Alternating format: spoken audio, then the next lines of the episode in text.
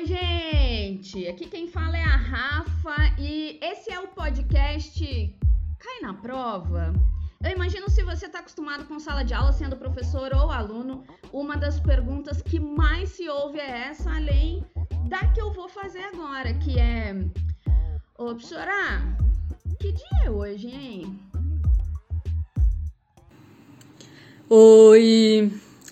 Hoje é dia de contar a história de novo, mas hoje eu vou prestar mais atenção no microfone. Saiu horrível a outra, mas enfim. É, é o que, que deu pra fazer. Mas enfim, vou contar outra história. E é uma história que rolou em junho de 2006, essa, né? A última tinha sido no final do ano de 2008, se eu não me engano. E esse de junho de 2006 foi uma viagem de ônibus de Curitiba, no Paraná, né, onde eu moro já há muitos anos, até Rio Branco, no Acre. E por que que eu fui fazer isso? Porque era jovem, né? Não, porque tá rolando um congresso de geografia que ia rolar lá em Rio Branco, né?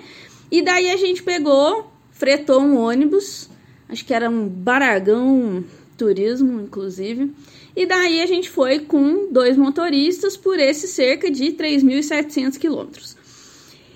É, eu tenho muitas lembranças, assim, sabe, daquilo. Eu sempre gostei muito, muito, muito de viajar por terra, né? De ver transição de paisagem, de olhar pela janela. Sempre foi uma parada que eu curti bastante.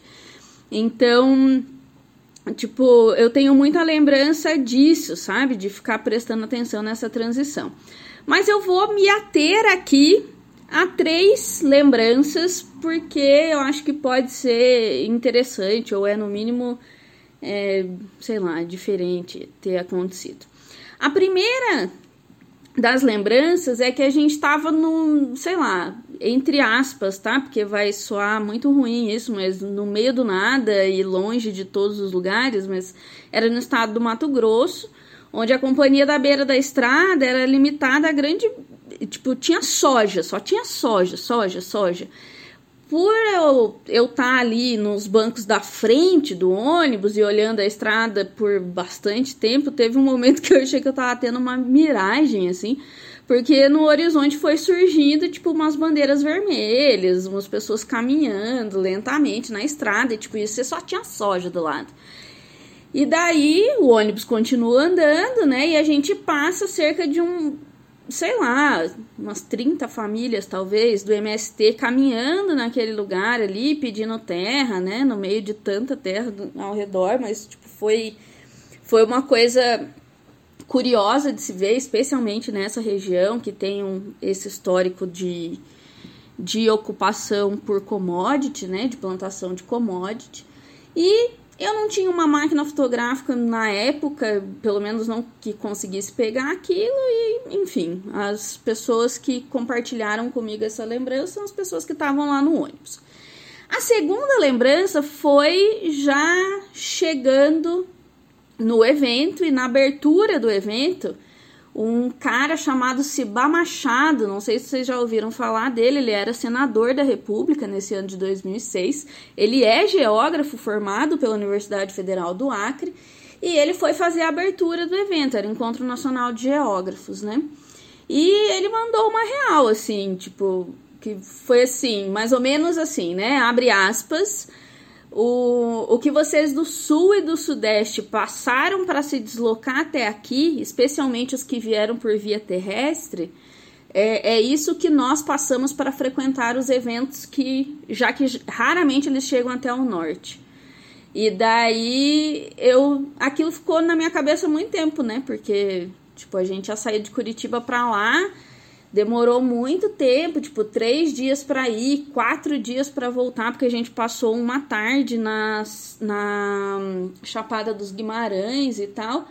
E, tipo, qualquer evento, qualquer coisa, a galera tem que se deslocar muito mais do que a gente, sabe? É muito mais complicado, assim, para se deslocar.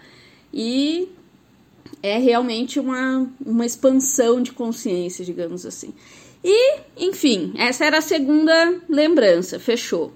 A próxima lembrança, que é a terceira e a última que eu vou trazer, ela também é muito especial e para mim muito poética, assim, porque é, é uma lembrança de uma tapera no estado de Rondônia, não lembro exatamente onde, mas estava na beira da estrada, vendia um combo, assim, né, de café da manhã, que era um café e um pão assado na hora com margarina, assim.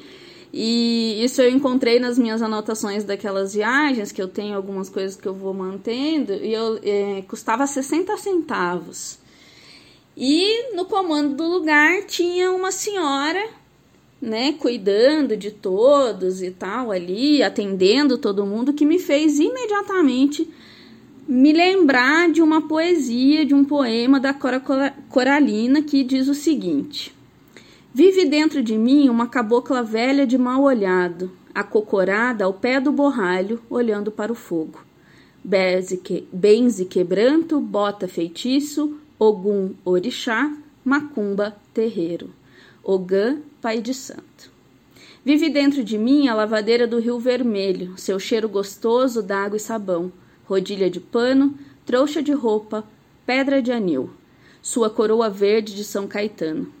Vive dentro de mim a mulher cozinhadeira, pimenta e cebola, quitute bem feito, panela de barro, taipa de lenha, cozinha antiga toda pretinha, bem cacheada de picumã Pedra pontuda, com buca de coco, pisando aliçal, vive dentro de mim uma mulher do povo. Bem proletária, bem linguaruda, desabusada, sem preconceitos, de casca grossa, de chinelinha e filharada. Vive dentro de mim a mulher roceira, enxerto de terra, trabalhadeira, madrugadeira, analfabeta, de pé do chão. Bem parideira, bem criadeira, seus doze filhos e seus vinte netos. Vive dentro de mim a mulher da vida, minha irmãzinha tão desprezada, tão murmurada, fingindo ser alegre seu triste fado. Todas as vidas dentro de mim, na minha vida, a vida mera das obscuras. Esse poema se chama Todas as Vidas de Cora Coralina e eu realmente lembrei dele quando eu vi essa senhora lá e, enfim, né, tem muitas outras lembranças daquelas terras de povo bastante acolhedor. Eu gosto muito do norte do país. Mas essas três são especiais, assim, para mim, né? A primeira, pelo caráter inesperado, a impressão quase surreal de ver aquela passeata daquelas famílias. A segunda, pela reflexão geográfica das distâncias mesmo, né? E pensar pensar o quão amplo o quão complicado é em algumas regiões. E a terceira pela aparência dessa dessa mulher, dessa cabocla, um aspecto bem materno, assim, a alegria que ela tava de ter tantas pessoas ao mesmo tempo no negócio dela.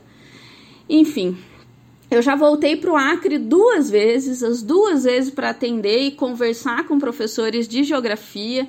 Dois deles, eles estavam no mesmo evento lá, mas a gente, né, descobriu conversando ali.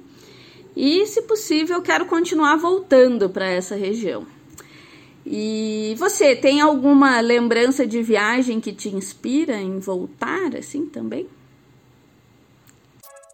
Sora, tem que copiar, professora? Ô, professora, é para copiar? Dicas de aprofundamento não é para copiar nada, né, gente? Eu só quero comentar que esse, esse episódio foi baseado num post de blog que eu consegui resgatar, mas lá eu, fal, eu falava de dois momentos e aqui eu aumentei um. E lá na, inicialmente era um texto dedicado a Luciana Podzalek e ao Mauro Braga. E aqui continuam também com essa dedicatória, eu vou mandar para eles. Mas é que você não vai acreditar, professora. E o cachorro que comeu minha lição? O cachorro comeu minha lição de sempre, né, gente? É um processo, um projeto, um processo independente e sem ligação com outros lugares. E a zoeira e a informalidade é uma intenção. Então, beijo, tchau!